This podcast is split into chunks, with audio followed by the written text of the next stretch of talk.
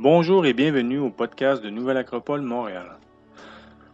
Le podcast d'aujourd'hui a été enregistré lors de la Nuit de la philosophie à Montréal.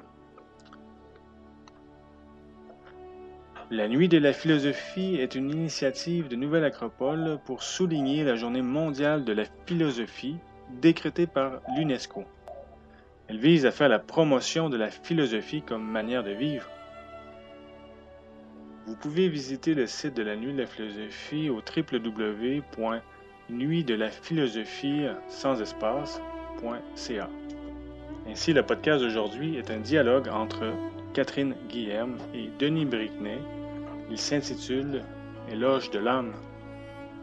Bonne écoute. Grande philosophie, tant de philosophes anciens ont parlé de l'âme. On parle même de l'âme du monde.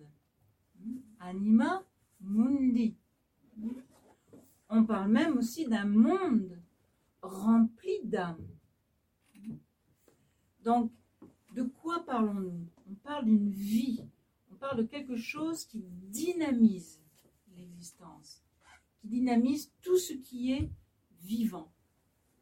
Mais lorsque l'on parle d'âme aussi, nous pourrions donc rentrer dans la confusion. Par exemple, aujourd'hui, ce n'est pas si évident que cela de faire la distinction entre âme et esprit. Nous n'allons pas forcément poser la question est-ce que l'âme existe? Parce que là, ça veut dire qu'on en a pour jusqu'à minuit.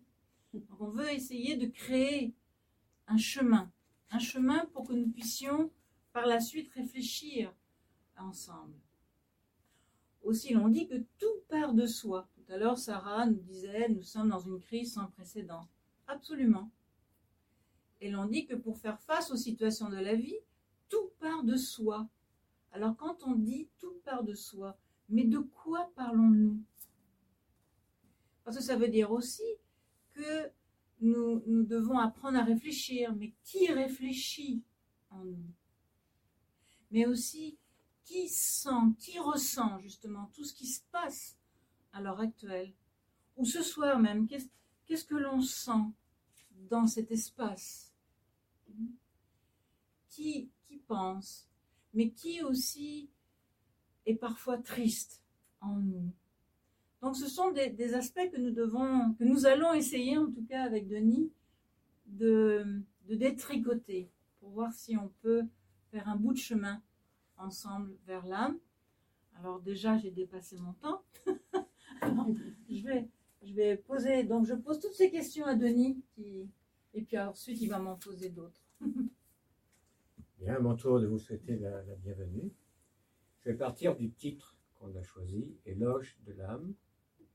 Normalement, lorsqu'on fait l'éloge de quelque chose, éloge de, c'est qu'on pense ou qu'on est certain ou convaincu que c'est quelque chose d'important éloge de, éloge de quelque chose d'essentiel, éloge de quelque chose qui est euh, important. Donc là, éloge de l'âme, le sujet, c'est l'âme. Il faut qu'on la définisse. Je propose que nous ayons comme perspective de commencer par une définition de l'âme et de finir par l'éloge. Comme ça, on saura de quoi on fait l'éloge. Je vais le faire de manière très synthétique dans cette partie. L'âme, d'un point de vue historique, est très importante. Je dis d'un point de vue historique. Quand on regarde l'histoire de l'humanité, les civilisations, les cultures, on voit que l'âme est toujours présente. Maintenant, il faut regarder aujourd'hui. Aujourd'hui, l'âme n'a plus la même importance que ce qu'elle a eu dans le développement des cultures et des civilisations. Par exemple, du point de vue de la science, l'âme n'existe pas. Du point de vue de la philosophie, pas non plus, ou très peu. Par contre, oui, on peut la retrouver dans le sens de la religion et du métaphysique. Et quand on regarde ce qu'on a fait du métaphysique, on dit qu'aujourd'hui le métaphysique est déconnecté du réel. À quoi ça sert? À pas grand-chose. Et quant au religieux, aussi, la religiosité est de nos jours pas quelque chose qui est vraiment très compliqué. Ce qui fait qu'on se retrouve dans une situation qui est réduite, relativement à là. Ainsi, les textes, qui sont les textes anciens, des textes des cultures, des civilisations, dans l'histoire de l'humanité, l'ensemble des perspectives spirituelles qui sont développées avec des détails ont toutes été réduites à un seul mot, âme. Nous avons un problème de vocabulaire. Si l'âme se rapporte, selon ce qu'on voit avec les textes et les traditions, les cultures de l'humanité, à toutes les conceptions, toutes les expériences, tout le vécu spirituel, avec un langage qui est très riche, eh bien nous, on a un langage qui est très pauvre. Parce que pour parler d'intériorité, qu'est-ce que nous avons comme mot que quelques-uns en âme Il y a un phénomène de réduction aussi au niveau du contenu. On a vu que dans les textes, il y a quand même des choses qui sont très intéressantes. On parle de valeur, on parle de l'être humain, on parle de son développement, on parle de sa destinée, avec un langage qui est très riche parce que ça répond à une expérience. Donc on a pris les éléments qui sont positifs, c'est-à-dire les valeurs, je fais d'une façon euh, synthétique, et puis on a sorti ces valeurs du contexte d'une vision de l'être humain, où l'âme est présente, avec des nuances qui sont très extraordinaires, pour le mettre dans la psyché, c'est-à-dire dans le psychisme. Alors aujourd'hui, tout ce qui appartenait à l'âme dans les traditions spirituelles d'Orient et d'Occident de l'humanité se retrouve transporté dans une notion qu'est le psychisme. On va développer peut-être euh, ça ultérieurement, mais en tout cas. Et le psychisme, c'est à la fois alors l'âme et en même temps l'esprit. Donc il y a une sorte de confusion par rapport au texte ancien où tout est à peu près mélangé. Ainsi, euh, chez Freud, l'âme est une métaphore pour l'appareil psychique. Je ne vais pas développer, mais vous savez ce que c'est qu'une métaphore? C'est utiliser un mot pour désigner autre chose, hein, dans une relation d'identité. Ça veut dire que l'âme, du point de vue de l'approche de Freud, c'est un appareil. Alors voilà, ce qu'on va faire maintenant, et je ne vais pas prendre trop, trop de temps non plus, c'est que je vais faire comme un petit panorama de qu'est-ce qui nous est dit au sujet de l'âme, de façon à ce que chacun se situe quelque part, parce que, avant toute chose, c'est une résonance intérieure, comme on aura l'occasion de le voir.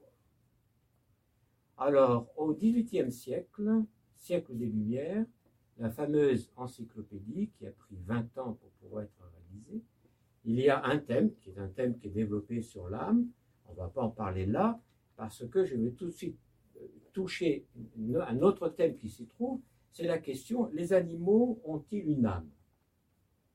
Alors vous savez qu'on a des définitions de l'animal comme étant une chose, même aujourd'hui. Hein. Une chose, l'animal c'est une chose. c'est une chose qui est euh, dotée de, mais pas d'âme. Bien. Donc là, je vais vous faire une référence avec euh, la théorie cartésienne. La théorie cartésienne à ce sujet, c'est l'animal machine. Voilà. Donc c'est la considération de l'animal comme étant une machine, comme étant un objet. Hein, hein, on dit encore aujourd'hui que l'animal, c'est une chose vivante. Vous voyez qu'on est assez loin d'une appréciation dans laquelle on pourrait reconnaître que c'est une entité avec quelque chose qui pourrait être relié à l'âme. Alors, cette théorie cartésienne aboutit à une vision que je vais résumer ici. Les bêtes ont bien une âme de la même matière que celle de l'homme, matière, la même matière que celle de l'homme, l'âme est une machine, elle n'est qu'une manière de nommer les mouvements du corps. Ça, ça rentre dans ce qu'on appelle le matérialisme mécaniste. Voilà, voilà, on a donc une, définition déjà de l'âme. Mais là, je vais donc profiter. On aime. On aime, hein, c'est bien.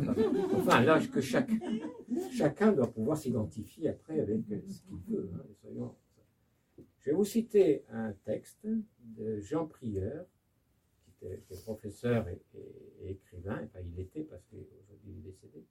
Il a écrit un livre euh, qu'on peut trouver l'éditeur Robert Laffont en 1986 qui s'appelle L'âme des animaux. Pourquoi je vais vous lire ce texte-là? Parce qu'en parlant dans sa réflexion de l'âme des animaux, il va donner des éléments qui sont des définitions qui sont tout à fait intéressantes par rapport à l'âme. Soyez attentifs parce qu'il y a un certain nombre d'éléments. Il va essayer de répondre à la question est-ce que l'animal a une âme? Si l'on entend par âme la partie incorporelle de l'être, donc voilà les définitions, l'âme comme partie incorporelle de l'être, le siège de la sensibilité, de l'entendement et de la volonté, voilà encore une autre définition, la source des pensées, des attachements et des passions, le sujet de toutes les modifications affectives et intelligentes de la conscience, oui, les animaux ont une âme. Bon, ça, mais nous on a quand même aussi une définition intéressante au niveau de l'âme. Si l'on entend par âme le courage, les sentiments élevés, voilà donc d'autres définitions, les instincts généreux d'une individualité considérée du point de vue moral, oui, les animaux ont une âme. Et enfin, presque, si l'on entend par âme un principe immatériel, mais cependant, un principe immatériel, mais cependant subtil et substantiel, se séparant du corps à l'heure de la mort, si l'on entend par âme un double de l'être à la ressemblance du vivant qu'il fut, et lui permettant de continuer à vivre dans un autre monde, oui, les animaux ont une âme. Je dirais plus, l'animal est une âme, animal est anima. Alors bon, on peut penser ce qu'on veut par rapport à son affirmation quant à ce que l'animal est une âme, mais il a bien défini ce qu'on entend par âme. Alors c'est déjà un texte qui, quelque part, nous, nous éclaire. Je peux continuer quand même aussi un petit peu pour donner aujourd'hui aujourd'hui la perspective? Rapidement. Je te remercie. Je vais citer un, professeur, écrivain, conférencier, biologiste québécois. ça, on est entre nous, qui est Sybille Barrett, qui a reçu euh, un prix en 2007, qui est le prix Sceptique. Il a euh, écrit un livre récent, en 2020, qui s'appelle La vraie nature de l'être humain. C'est pas vrai, je viens de déformer le titre. Le titre, c'est La vraie nature de la bête humaine. Donc, on voit déjà une approche, et pourquoi pas, il faut lire, il faut se renseigner. Il dit notamment que nous, êtres humains, nous existons, ça c'est vrai, nous existons pour rien et sans raison. Pour tout de suite, ça nous donne quand même une perspective de philosophique assez ouverte. Voilà ce qu'il nous dit de l'âme. Alors pourquoi pas? C'est peut-être une définition que certains d'entre nous, euh, on va adhérer, pourquoi pas Il faut qu'on ait quand même aussi des définitions pour se situer. L'âme est un mot qui désigne une idée inventée pour représenter la sensation d'être habité par une existence, par une conscience. voilà. Au niveau des neurosciences, la pensée et le comportement, ça c'est au niveau de la neuroscience, pas forcément de tout l'étendue de la neuroscience, la pensée et le comportement sont causés par les processus physiques se déroulant dans le cerveau. Autrement dit, l'âme aussi est un résultat de ces processus physiques qui se déroulent dans le cerveau. voilà encore une définition. Vous La théorie quantique des champs, voilà encore une autre. La conscience, c'est-à-dire l'âme, est une composition d'atomes et d'électrons qui nous dotent qui nous dote de notre esprit. Encore une autre, approche. Donc voilà un peu ce qu'on peut voir comme déjà élément d'approche au niveau de la définition. Point de vue philosophique. D'ailleurs, tu avais dit, euh, parce que tu as posé la question si les, animaux avaient une âme, mais aussi au Moyen Âge, la, la, question était posée, mais pas seulement pour les animaux, mais pour les femmes. Et le comparatif était très bon parce que c'était est-ce que les femmes et les animaux ont une âme? C'était charmant, vous voyez? Est-ce qu'ils pensaient que l'homme avait une âme? Qui posait la question? Ah. Il faut qu'on fasse attention parce que quand on regarde, et merci pour ça Denis, parce qu'il y a des, dans les époques de l'histoire, nous, sommes, nous sommes quelque part reliés à une époque, à une partie de l'histoire on aurait tendance à penser, ah ben si tout le monde dit ça, c'est que c'est vrai, n'est-ce pas? On le sait maintenant. Si c'est écrit sur Internet, c'est que c'est vrai. c'est écrit dans le journal de Montréal, c'est que c'est vrai. Donc on- est aussi dans une ambiance de, société.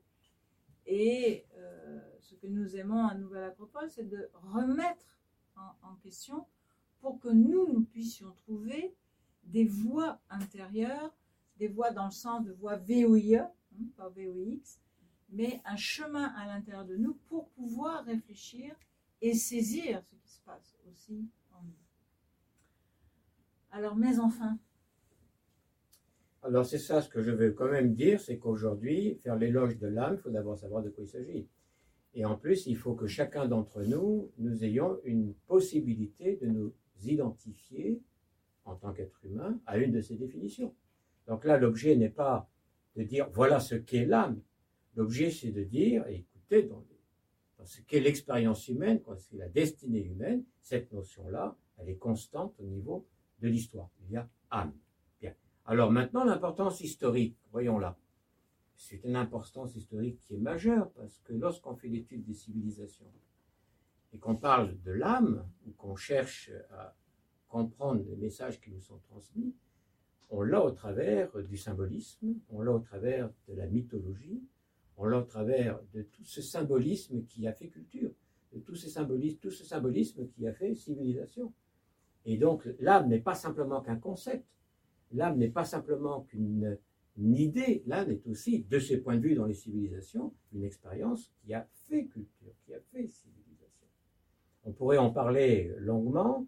Nous avons dans nos activités, pour les gens qui sont intéressés, des matières comme symbolisme comparé, où passant dans les diverses traditions, on se rend compte qu'effectivement, il y a une vision de l'être humain dans laquelle l'âme est présente et vraiment présente comme quelque chose d'autre qu'une sorte d'agitation euh, euh, cellulaire euh, basée sur les transformations chimiques. Je peux croire ça, pourquoi pas? Chacun peut croire ce qu'il veut. Mais c'est évident que si, que en fonction de ce en quoi je crois, il y aura un chemin de vie qui sera spécifique, qui sera défini. Donc, euh, euh, si on parle, si tu veux, de la définition de l'âme, ça vient euh, du latin anima. En grec, c'est psyché. En latin, c'est anima. Anima va donner des mots comme animation, va donner des mots comme animé. Donc, de ce point de vue-là, l'âme est un principe d'animation. C'est-à-dire qu'il est directement relié à la vie. Ainsi, quelque chose qui est animé est vivant. Quelque chose qui est inanimé n'est plus vivant. C'est un principe qui est un principe qui est rattaché directement à ce grand mystère de la vie que, dans une approche aussi contemporaine et plus matérialiste, on va dire, se résume à un mécanisme physico-chimique. La vie est, un, de ce point de vue, un, mécanisme physico-chimique. Vous voyez, c'est-à-dire que tout vient de là. Tout sort de là. Bon, c'est une vision matérialiste, rien contre, il faut la connaître aussi. L'important, c'est de voir comment est-ce qu'elle résonne. Alors, maintenant, il y a, comme tu le disais tout à l'heure, une, confusion qui, se fait entre esprit et âme. C'est très difficile. Souvent, on a des- des questions qui sont posées, mais Est-ce que c'est pareil C'est pas pareil Etc. Alors, ça dépend dans quelle euh, source on se réfère.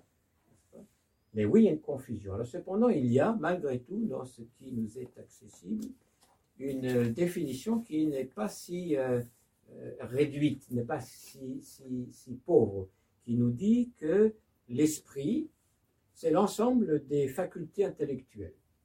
C'est une définition moderne. Quand on veut comprendre l'esprit, c'est l'ensemble des facultés intellectuelles. Et maintenant, alors, par rapport à l'âme, comment est-ce que euh, cette approche qui est un petit peu plus euh, subtile, si j'ose dire, la définit, nous dit que eh bien, l'âme, c'est ce même esprit, c'est-à-dire ses facultés intellectuelles, plus les facultés morales. Alors, les facultés morales sont rattachées à l'âme. Ainsi, par conséquent, en ce qui concerne l'effet du, vécu, comment est-ce que l'expérience de l'âme, même dans cette définition-là, on a donc deux données. Un, l'intellect, l'utilisation du mental, l'utilisation de la pensée, et deux, tout ce qui relève de l'éthique, tout ce qui relève de la morale. C'est dans ce sens, je pense, qu'on peut voir un peu l'approche de comment est-ce que ça se comment elle se manifeste dans, dans, dans l'existence et dans la vie. Cette âme qu'on essaye de cerner. Donc ça voudrait dire, selon ce que tu nous expliques, qu'il y aurait un double mouvement. Parce qu'il y a quand même à la fois, on pourrait dire qu'il y a des aspects qui, changent dans la vie, a des vibrations à l'intérieur de nous-mêmes. Par exemple, on peut vibrer devant hum, un beau gâteau au chocolat, par exemple. Il y a quelque chose qui se passe. Mais il y a aussi une vibration au fait d'écouter une musique, euh, de voir une peinture, lire un magnifique texte. Est-ce la même vibration? Est-ce le même mouvement? Selon les grands philosophes, non, ce n'est pas le même mouvement. On va parler d'un mouvement ascendant et d'un mouvement descendant. Le mouvement descendant n'est absolument pas péjoratif, euh, évidemment. Mais ce, qui peut nous intéresser à nous, c'est comment combiner ce double mouvement. Et c'est pour ça que ça nous, ça nous, amène en fait à la vie, euh, à la vie de l'âme. C'est animer, donner vie, mais aussi elle a une vie, elle a une vibration. Et euh, nous, nous, pourrions nous dire, mais si elle a une vie, une vie, donc elle doit être nourrie aussi. Toute vie doit être nourrie. Certains grands philosophes ont, expliqué qu'une une, une âme n'est pas nourrie devient vide. Et quand l'âme est vide ou se vide, alors on perd son âme. On perdrait son âme. Et si on perd son âme, alors les grands textes d'Orient et d'Occident nous racontent que l'être humain commence à mourir un peu. Intéressant, parce que si elle donne vie que je ne la nourris pas, qu'est-ce qu'il me reste? La vie physique, la vie mécanique, le fait de manger, de dormir, de ressentir le froid, le chaud. Mais en fait, nous savons très bien au fond de nous qu'il y a autre chose. Il y a, un autre mouvement à l'intérieur de nous. Il y a ces grandes questions au fond de nous. Qui nous sommes? D'où nous venons. Pas je viens de Chicoutimi ou de Laval, c'est pas ça là. D'où nous venons en tant qu'être humain. Et aussi, où allons-nous? Et comment nous allons y aller si nous savons où nous allons? Donc il y a, ce sont des questions profondes. Comment allons-nous faire pour y répondre? Donc, s'il y a une partie de nous qui s'intéresse, comme je disais tout à l'heure, et qui vibre au beau gâteau au chocolat, il y a aussi une partie de nous qui vibre à quelque chose d'autre. Et cette autre partie, et on verra, on va le voir tout à l'heure, c'est une, une, une, partie qui a ce mouvement, qui se laisse inspirer par quelque chose de plus profond, de plus subtil, cette partie de l'âme, ce mouvement ascendant de l'âme, ne s'intéresse pas aux formes, ne s'intéresse pas aux apparences. Intéressant. Parce que tout à l'heure, on, parlait du gâteau au chocolat, là, qui est quelque chose de très concret, mais il y a une autre partie de nous qui veut aller au-delà des apparences, au-delà des formes, qui veut essayer de rentrer à l'intérieur des choses qui même lorsqu'il cette partie de nous voit un arbre, il voit autre chose qu'un arbre. Que raconte l'arbre?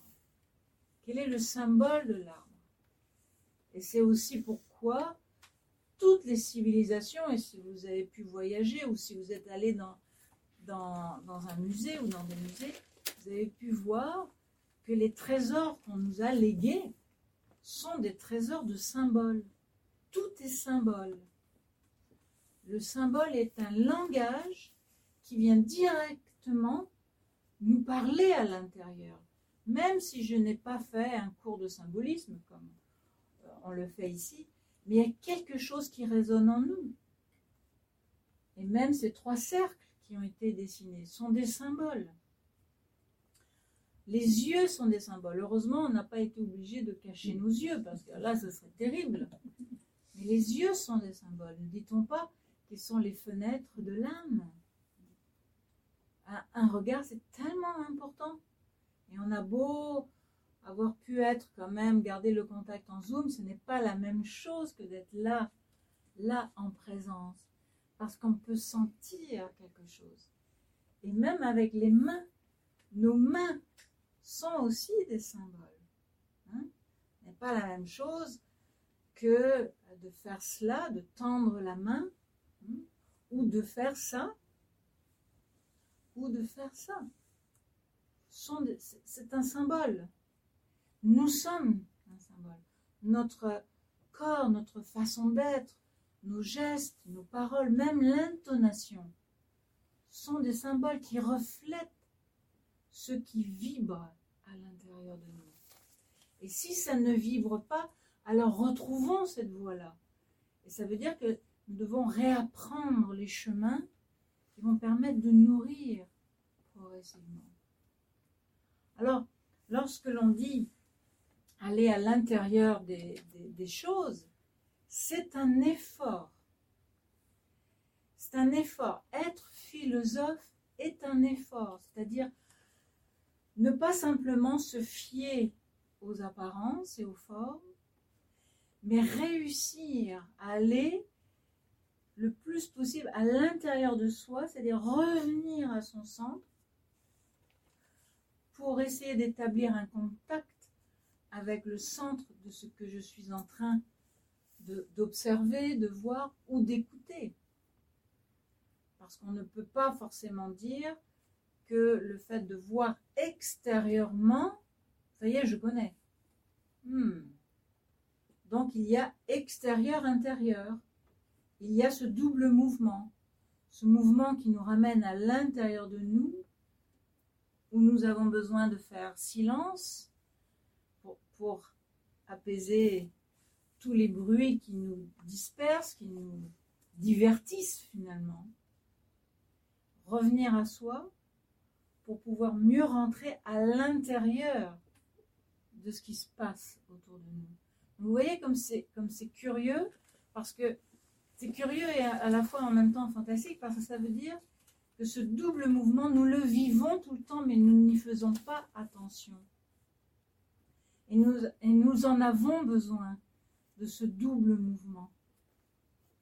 Le corps est un vêtement, il est un symbole, et il représente ce qui vibre à l'intérieur de nous. Donc toute la question c'est, mais quelle vie je veux apporter dans ma vie?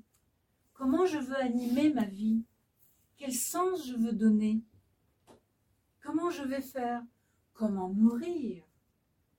Ce qui est à l'intérieur. Donc ça ouvre, vous voyez, cette activité de ce soir ne va pas être pour apporter toutes les, toutes les, toutes les réponses, toutes les réponses, mais euh, c'est surtout euh, pour ouvrir toutes sortes d'avenues, pour, que vous aussi vous puissiez sentir, vibrer, que nous ne sommes pas simplement que des machines. Nous, ne sommes pas, euh, moi je suis pas comme Denis, vous voyez, il y a lui qui dit ça, elle qui dit ça, Non, non, il y a, y a un senti profond, il y a une intuition, il y a une élévation à l'intérieur de chacun d'entre nous, et c'est à ça que nous devons tous revenir, en fait. Parce qu'on voit bien que le pouvoir sur notre pouvoir, notre destin, semble pas mal pris en main en ce moment, alors quel pouvoir nous reste-t-il? Le pouvoir de se rencontrer de nouveau, le pouvoir d'être soi-même, peu importe les circonstances. Et ça, ça a toujours été le rôle des grandes philosophies. Et c'est ça qu'on essaye de, de réinsuffler, de redonner vie philosophie, qui n'est pas simplement l'âme et souffle. intellectuelle. Exactement. Non, mais c'est parfait, je vois que c'est magnifique. il est évident que non, c'est bien, c'est bien. On vient de faire un saut maintenant, on vient de quitter le matérialisme, on va dire. on vient de quitter le matérialisme, on vient de quitter la vision matérialiste pour entrer dans une vision qui voit l'être humain d'une façon tout à fait différente. C'est ce que Catherine vient d'expliquer ou de présenter plus que expliquer. C'est-à-dire, c'est la réhabilitation de l'intériorité. Il s'agit de réhabiliter l'intériorité comme n'étant pas le produit de l'activité biologique, mais comme étant une dimension à part entière. Et ça, en entrant dans ce champ de cette vision spirituelle, on a tant de patrimoine fondamental pour à rencontrer pour notre propre découverte, la vision de l'être humain, je vais la dire en manière sommaire, du point de vue matérialiste, l'être humain est un organisme matériel, biologique, duquel toutes les fonctions naissent du biologique. Par exemple, la conscience naît du biologique, les sentiments viennent du biologique, tout vient du biologique. Normal, vision matérialiste. La vision là qui est développée, c'est que l'être humain est corps, âme et esprit. Corpus, anima et spiritus. Et si vous faites l'étude comparative des grands textes de l'histoire de l'humanité s'intéressant à l'humain, vous verrez que c'est une constante. C'est pour ça que je disais tout à l'heure que c'est une, une notion qui est fondamentalement historique. C'est simplement aujourd'hui où on la met de côté. C'est simplement aujourd'hui où on ne s'y intéresse pas. Le patrimoine spirituel de l'humain est extraordinaire, tant en Orient qu'en Occident. C'est pour ça que quiconque raisonne de ce point de vue-là en disant j'ai une intériorité, je ne suis pas une dimension qui se réduit au biologique, je ne suis pas qu'un corps, je suis d'autres dimensions. Et si jamais il y a cet intérêt-là, il faut bien trouver le patrimoine pour essayer de s'enrichir. Donc à ce niveau-là, je dirais qu'on est dans, cette, euh, cette, partie qui effectivement est la partie, euh, disons, dans laquelle on cherche alors à, à, rentrer dans la perspective qu'on va qualifier de spirituelle. Quand on a fait le dessin au tableau, ces trois cercles qui sont là sont euh, la représentation symbolique du corps, c'est le cercle qui est en bas, de l'esprit, qui est le cercle qui est en haut, et en intermédiaire, le cercle qui est au milieu, qui est euh, la représentation de l'âme. À ce moment-là, on peut commencer maintenant à donner certaines définitions qui font partie du patrimoine de la, de la spiritualité tant d'Orient que d'Occident.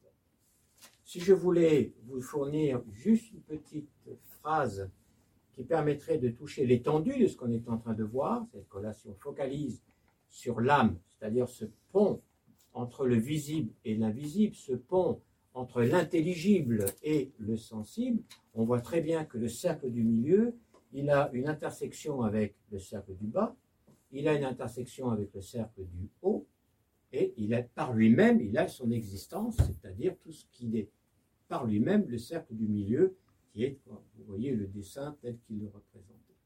Alors quand on regarde maintenant l'âme, on voit que l'âme est tripartite la psyché qui est là, ou le cercle qui la représente, on voit qu'elle est tripartite, c'est-à-dire qu'elle est, elle est à la fois une et constituée de trois principes ou de trois éléments. Un, c'est l'intersection entre l'âme et le cercle d'en bas qui est le monde sensible. Autrement dit, ça veut dire quoi? Ça veut dire tout ce qui fait la sensibilité de la vie. Donc on peut mettre de l'âme dans tout ce que l'on fait. Et l'on peut retirer une relation d'âme avec tout ce que l'on, tout, ce à quoi on se relie. Si on met de l'âme dans la culture, si on met de l'âme dans la civilisation, on peut peut-être penser effectivement qu'on a un vecteur pour un monde nouveau et meilleur. Puis on a une, un autre intersection, et l'intersection la même âme intermédiaire, ce pont entre l'intelligible et le sensible, qui est avec l'esprit. Cette zone intermédiaire de l'âme, c'est la partie de l'âme qui est la plus élevée, qui est la plus supérieure et qui est en contact direct avec l'esprit, l'esprit étant tout ce qui se rapporte aux essences, tout ce qui se rapporte à ce qui touche l'universalité. Alors là, on a les trois parties de l'âme et c'est euh, ce que je peux donner maintenant comme une sorte de phrase, disons, euh, qui, recouvre un peu l'intégralité de ce qu'on vient de voir. L'âme, c'est un principe vital, vie, vital, sensible, et la sensibilité. La sensibilité ne vient pas Hein, vient pas de la raison. hein. La, raison est froide. hein. La sensibilité vient du cœur. La sensibilité vient de l'âme. Il y a vie, sensibilité et un principe spirituel. Et là, il y a les deux voies, immanent et transcendant. La partie de l'âme qui est transcendante, c'est celle qui est en contact avec les lois universelles. Autrement dit, ici, hein, euh, intersection euh, avec le- le- l'esprit.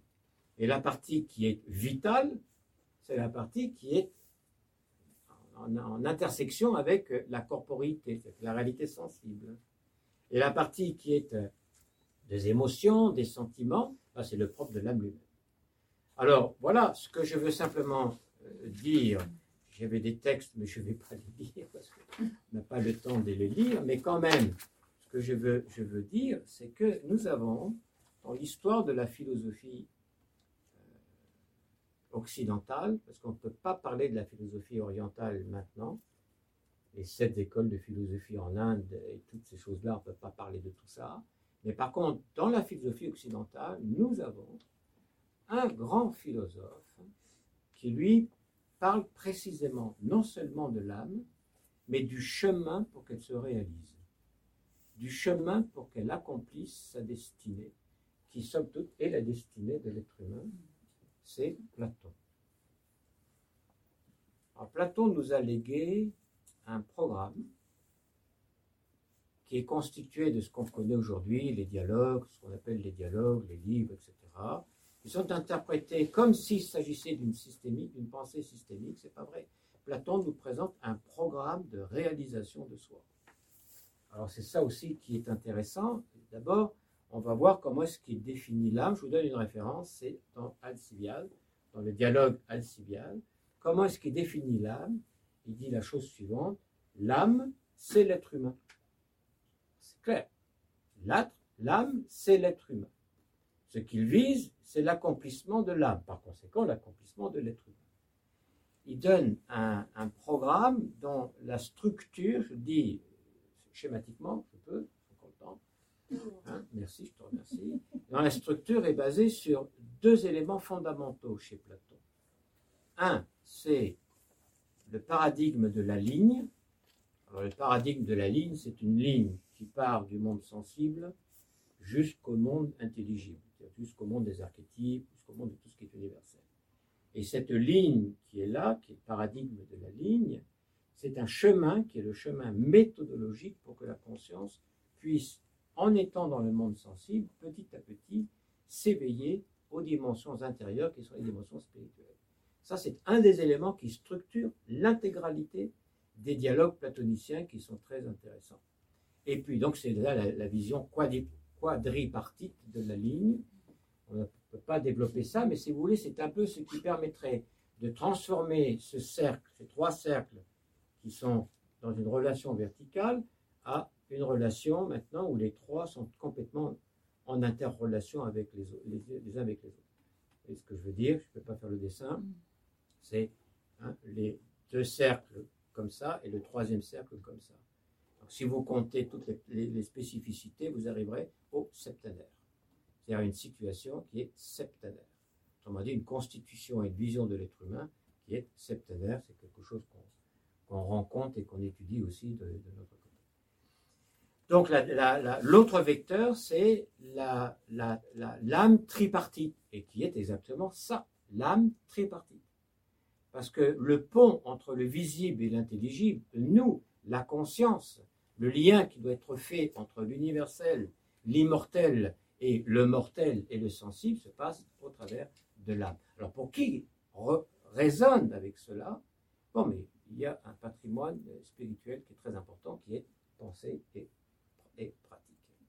Les trois, je les citerai simplement, Catherine, les trois euh, dialogues qui sont euh, centraux par rapport à cette euh, vision de l'âme, aux enseignements qui nous sont donnés, c'est d'une part Phèdre, un des dialogues s'appelle Phèdre, qui nous parle de la nature de l'âme, et c'est là où il y a la fameuse image du chariot ailé tiré par un cheval blanc et l'autre cheval noir avec un cocher et qui doit essayer de faire le mieux qu'il peut, et c'est la conduction de l'âme, notre propre conduction intérieure, qui est très intéressant à voir. Le deuxième, c'est la République. Là, il s'agit du comportement de, l'âme, c'est là où on voit l'âme tripartite, et puis c'est de la philosophie vraiment très pratique. Et le troisième, c'est Phédon, hein, qui nous parle de la, entre autres de la mort de Socrate, où il fait parler Socrate qui arrive juste au moment où il va prendre la ciguë, où il va prendre le poison, et il est en train de parler et de transmettre un message qui est tout à fait merveilleux. Je voulais euh, vous lire une petite partie, mais je ne pense pas que nous en ayons le, le, temps. En tout cas, toute la pensée, qui est la pensée platonicienne et néo-platonicienne, et avant cela, toute la pensée présocratique, par exemple, n'est-ce pas, qui est aussi extrêmement riche à ce niveau-là, tout l'héritage pythagoricien. Il y a toute une ligne dans l'histoire qui continue. vous savez aussi que dans la Renaissance, il y a également des éléments qui réapparaissent qui sont aussi très importants. Il y a de lignes spirituelles. Nous nous intéressons à cette ligne spirituelle. Nous cherchons dans notre école de philosophie à réactiver cette ligne spirituelle qui considère la philosophie comme pensée, comme pratique comme une mise, en œuvre, comme une mise en pratique, avec une vision spirituelle qui est celle qu'on est en train de, vous dire. Donc la finalité, c'est comment harmoniser les trois dimensions, les trois parties, les trois principes qui constituent l'âme. Voilà quelle est la pensée au niveau euh, platonicien. Pourquoi? Parce que si on n'arrive pas à harmoniser, on va être déstabilisé. On n'arrivera pas à conduire sa vie avec une certaine destinée.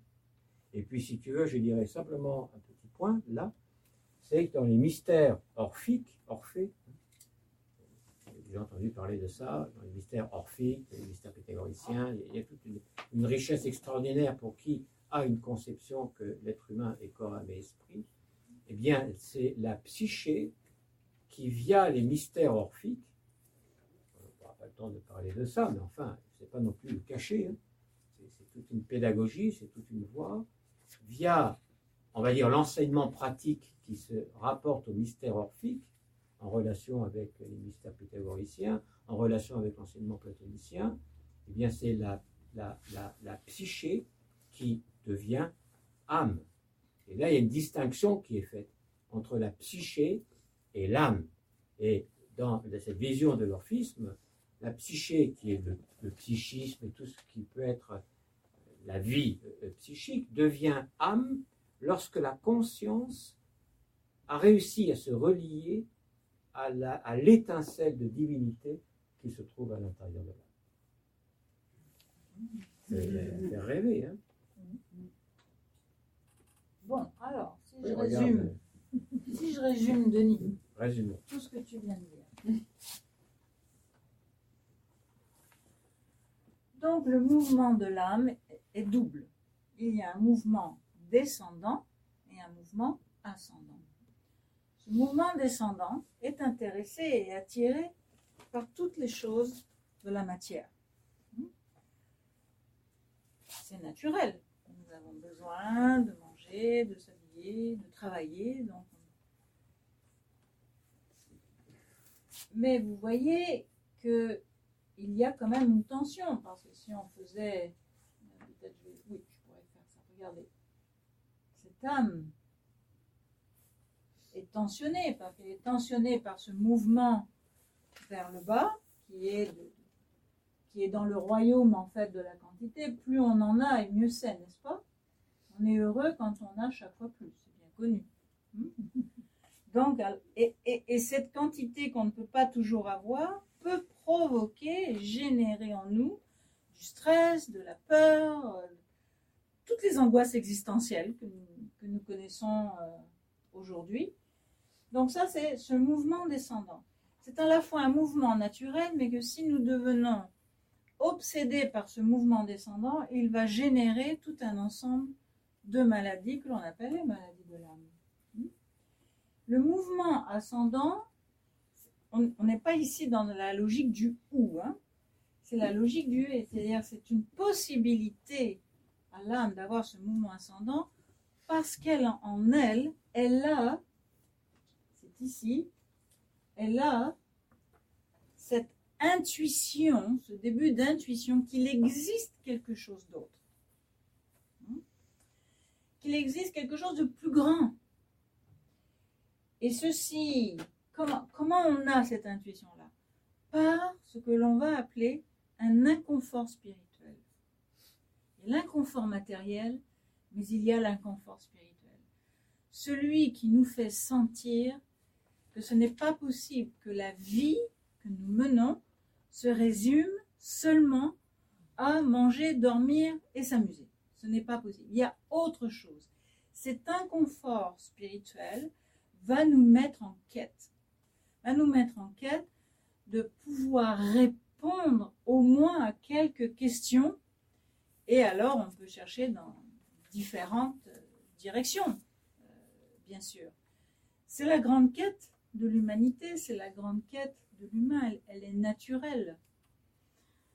Euh, on a parlé tout à l'heure de, Platon. Platon va dire quelque chose de très joli. Il va dire euh, savoir, c'est se souvenir. Ah, ça, hmm, ça, fait réfléchir ça. Ça veut dire que quand nous naissons, nous ne naissons pas simplement vides. Nous arrivons avec quelque chose mais ce quelque chose est endormi. Il y a quelque chose en nous qui sommeille, il a besoin d'être réveillé. Comment allons-nous réveiller cette partie endormie? En se mettant devant l'ordinateur, euh, en lisant Wikipédia, en écoutant toutes les choses qui se disent aujourd'hui Probablement pas. Donc ça veut dire qu'il faut aller réveiller cette partie métaphysique, en fait, que certains vont appeler euh, les idéaux ou les archétypes. Ça dépend de comment on va regarder cela. Pour aller réveiller ces idéaux, réveiller ces, archétypes, il faut être au contact de ce qui va favoriser cela. C'est pour cela que toutes les philosophies, tous les grands philosophes d'Orient, d'Occident vont parler de l'éducation philosophique. Et pour pouvoir créer une ambiance à l'âme. Parce que l'ambiance est fondamentale. Comme ce soir, par exemple. C'est-à-dire, c'est pas la même chose cette activité en ligne, par exemple, avec Zoom, ou cette activité entre nous, où tout à l'heure, nous allons partager un verre, par exemple. Nous avons besoin d'une ambiance, nous avons besoin de nous retrouver dans quelque chose qui va permettre de faire vibrer en nous. Dans cette éducation, c'est une éducation qui n'est pas simplement une éducation de l'âme, c'est une éducation corps, âme, esprit, évidemment. La meilleure personne, effectivement, qui nous a donné le plus de détails est Platon. C'est-à-dire, le corps est un magnifique symbole et un magnifique outil c'est un outil précieux pour, nous permettre d'être là déjà, d'être ensemble. Mais lui aussi, il, a besoin qu'on s'occupe de lui et qu'on lui donne les meilleures choses pour qu'il puisse être le plus bel instrument qui exprime ce qui est à l'intérieur de nous. Quant à l'éducation de l'âme, alors ça va être en relation beaucoup avec tout ce qui va favoriser l'expression alors ça peut être la rhétorique, ça peut être le théâtre, ça peut être la poésie, ça peut être tous les arts visuels. Et c'est pour ça que toutes les formes d'art qui nous viennent des civilisations anciennes sont impressionnantes. Parce que même si on ne connaît pas le, symbole, mais nous sommes touchés. Tellement de personnes sont allées en Égypte sans connaître le symbolisme égyptien et sont revenues bouleversées. Ou, d'une autre civilisation, il y, a, quelque chose qui se passe, il y a une, il y a une communication qui se passe. Et donc, si on crée cette, ambiance qui, favorise le, souvenir, en réalité, alors on appelle et on se met en contact avec, comme disait Denis tout à l'heure, la partie divine en nous. Et il faut que l'on ose le dire. Tous les philosophes, toutes les philosophies l'ont dit. Alors simplement nous réduire à une sorte de masse biologique est terrible parce que c'est au plus profond de soi que l'on va rencontrer la beauté, la bonté, la justice aussi. La justice n'est pas quelque chose à l'extérieur de, nous-mêmes. Et aussi, ça, peut nous, permettre de, partir de nous, puisque je reviens à cette idée du début, c'est-à-dire tout part de soi, c'est-à-dire que je peux transformer ma vie. Je peux reprendre ma vie en main et je peux décider de la tonalité ou de la couleur que je veux lui donner. Mais pour cela, évidemment, il y a besoin d'une éducation. Nous, nous l'appelons l'éducation euh, philosophique, évidemment, parce que c'est une éducation intégrale. Ce n'est pas on, est, on, éduque soit le corps ou soit l'âme ou l'esprit. Non, non, c'est pas la logique du ou. C'est au contraire retrouver l'intégrité, un mode de vie intègre. Et l'intégrité, c'est retrouver l'union de ces plans-là. Il n'y a pas quelque chose qui est mal ou quelque chose qui est meilleur. Il y a, quelque chose qu'il faut retrouver pour redécouvrir les voies de, de, de l'harmonie, comme disaient si bien certains philosophes. Et sincèrement, euh, je pense qu'il y a une urgence. Denis le pense aussi, même si Nouvelle Acropole existe dans le monde depuis plus de 63 ans maintenant. Mais je dirais que là, depuis les deux dernières années, il me semble que c'est plus évident. Il me semble que c'est plus que la situation est plus alertante aussi, et qu'il il y a plein de, de, lumières qui s'allument là et qui auraient tendance à, faire passer l'être humain pour absolument ce qu'il n'est pas. Et nous ne sommes pas du tout, Denis et moi, ni à l'acropole des adeptes du transhumanisme. Nous, nous pensons que, que l'être humain peut redécouvrir sa dignité, sa beauté, sa justice intérieure.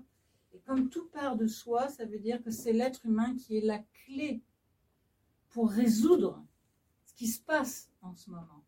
Mais un être humain qui a rencontré le meilleur de lui-même, qui a rencontré, qui, arrête d'avoir peur, parce qu'il y a beaucoup de peur aussi, qui redécouvre une tranquillité, une sérénité. Mais, comme je le disais tout à l'heure, il y a un effort à faire. Je sais que ce n'est pas facile à entendre, parce que nous sommes plus ou moins dans le grand confort. C'est un drôle de confort, je trouve, mais c'est un effort pour aller à l'intérieur de soi-même. Et cet effort pour aller à l'intérieur de soi-même va nous aider à vivre, à vivre bien, à vivre en tant qu'être humain et non pas en tant que machine obéissante ou servile.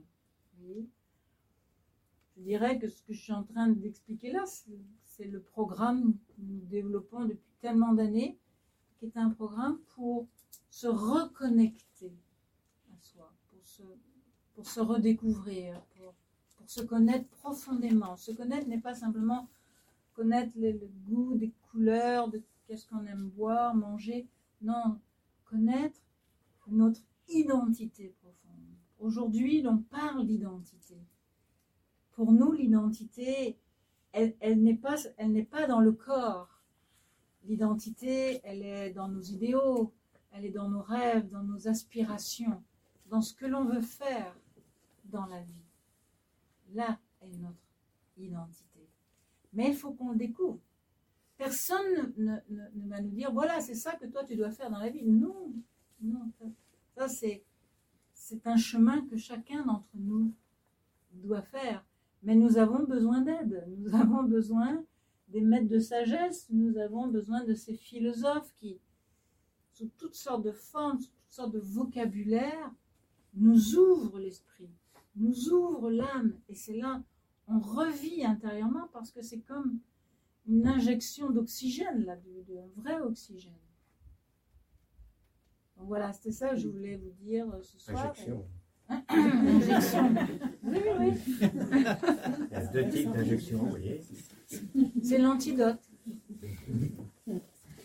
Bien, oui, bon, écoute, voilà, donc euh, je vais quand même lire euh, le texte de la fin.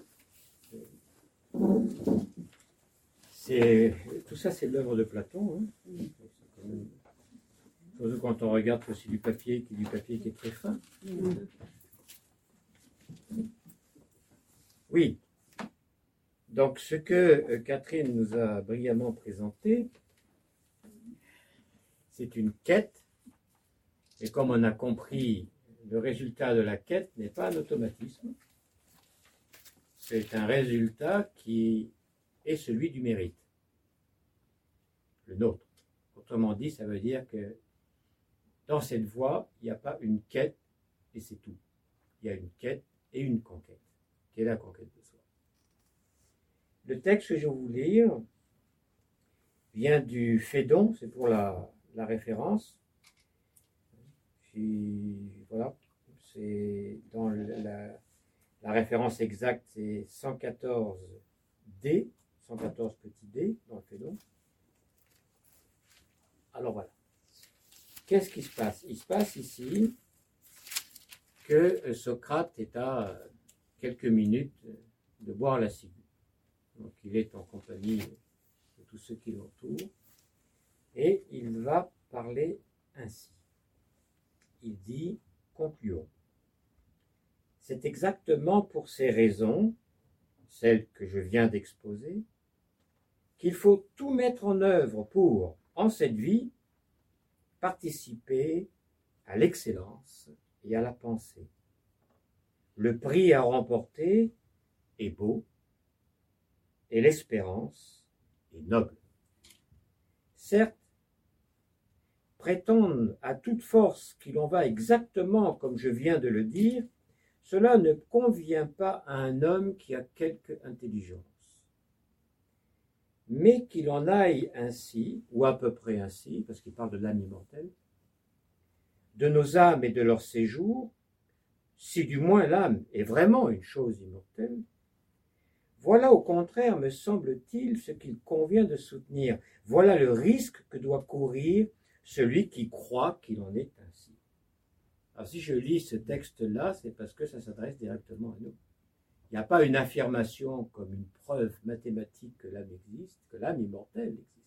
Cette partie supérieure qui est en relation avec l'essence divine, c'est exactement ce que Platon nous dit au travers de, Socrate. Voilà le risque que doit courir celui qui croit qu'il en est ainsi. Car c'est un risque qui vaut la peine d'être couru. Et tout cela, il faut en faire pour soi-même comme une incantation, c'est bien pourquoi d'ailleurs, depuis un bon moment, je n'en finis pas avec ce mythe, celui qui est en rapport avec l'année mortelle. Pour toutes ces raisons donc, il doit avoir confiance en ce qui regarde son âme, l'homme qui, sa vie durant, a congédié les plaisirs que le corps procure, comme tout ce qui sert à le parer et à l'arranger, en voyant promener tout cela comme autant de préoccupations qui lui sont étrangères, et dont il pense qu'elles font finalement plus de mal que de bien. Au contraire, les plaisirs et les soins liés au fait d'apprendre, c'est à eux qu'il a consacré tous ses efforts. L'arrangement qu'il a donné à son âme, ce n'est pas une parure étrangère, c'est son arrangement à elle. J'entends par là modération, justice, courage, liberté, vérité. C'est ainsi qu'un tel homme attend calmement son voyage vers l'Hadès, prêt à le faire quand le destin l'appellera. Pour chacun d'entre vous et tous les autres, ce voyage est remis à plus tard, à un moment qu'on ne connaît pas. Mais moi, pour parler comme un personnage de tragédie, c'est maintenant, déjà que le destin m'appelle. D'ailleurs, ça doit être à peu près l'heure de prendre mon bain. Car j'aime mieux m'être lavé avant de boire le poison pour ne pas donner aux femmes la peine de laver un cadavre.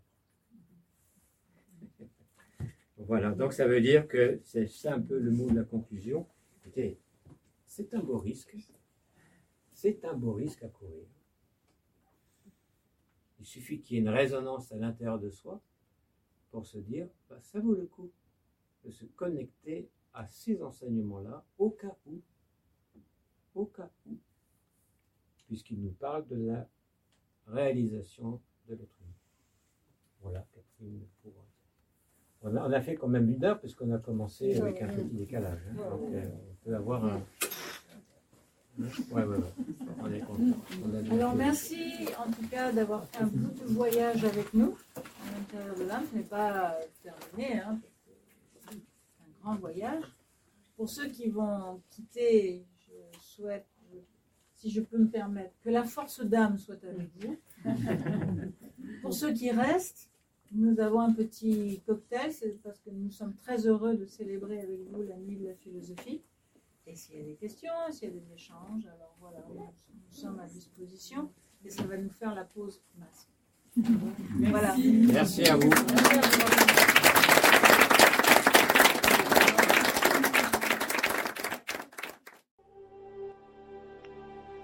d'avoir écouté ce podcast.